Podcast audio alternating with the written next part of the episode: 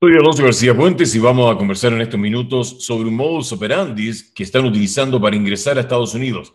Aunque parezca increíble, la separación familiar está siendo utilizada como un modo de ingreso a Estados Unidos. Así es, la frontera mexicana, la frontera mexicana norte, sigue viendo cómo miles de familias ocupan parte de la frontera para intentar pasar a Estados Unidos buscando asilo. Pero, como la frontera está cerrada, muchos están pensando en separarse de los menores y mandar a sus hijos solos.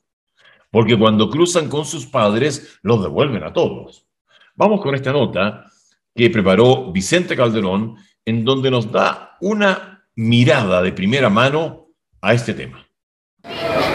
Gladys Alvarenga llegó con sus hijos a Tijuana para pedir asilo en Estados Unidos. Tratamos de entrar legalmente por, el, por la garita de San Isidro, eh, donde ellas dijeron que no, que no podía entrar, que no los podían dar asilo ni nada. Tras ese rechazo intentó otra ruta. Nos cruzamos el muro, pues allá nos agarró migración.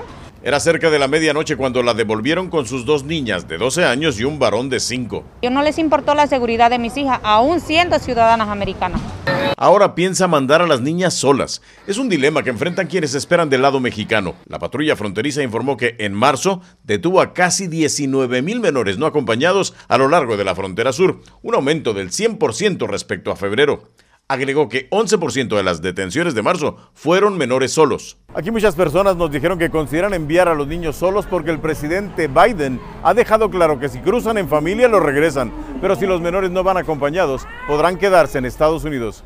Son medidas desesperadas, dice este defensor de los derechos humanos, ante problemas agudos. ¿Cuál es el problema en Centroamérica?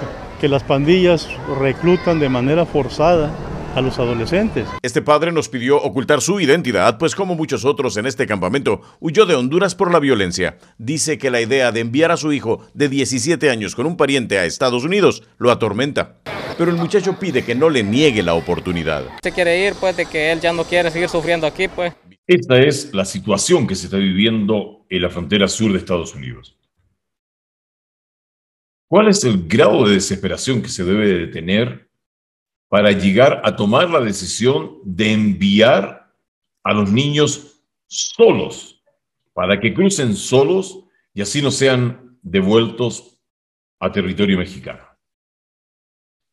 ¿Están estos padres en realidad analizando, analizando con la cabeza fría todos los peligros a los cuales están exponiendo a sus hijos? Si no has visto el reportaje que hicimos, está acá en Latino Tuner, te invito a que lo veas, en donde precisamente el vocero de la Guardia Fronteriza en Texas fue muy claro al señalarnos de que han visto los abusos que están cometiendo estas organizaciones criminales que están cruzando personas indocumentadas a Estados Unidos, especialmente con niñas, y los niños no están exentos. Explotación, abuso sexual, y junto con esto, junto con esto, es posible, es posible que aún hayan personas que digan, ¿cómo pueden ser tan mal corazón en Estados Unidos que llegaron nos devolvieron para México sin pensar en nuestra seguridad? No pensaron en la seguridad de familia, la seguridad de los niños, en la seguridad de, de individuos cuando partieron desde su país. Siguen creyendo que la en la panacea de que llegando a Estados Unidos es como en los juegos que teníamos cuando niños, tocar la pared y decir un, dos, tres por mí, libre soy y me darán asilo. Es triste ver cómo estas personas siguen siendo víctimas de la desinformación de la mala información, de la ignorancia. Por favor, ayúdenos a compartir esta información relevante para que así muchas más personas puedan tomar conciencia de los peligros a los cuales se enfrentan cuando cruzan ilegalmente la frontera de Estados Unidos. Esto es Noticiero Internacional.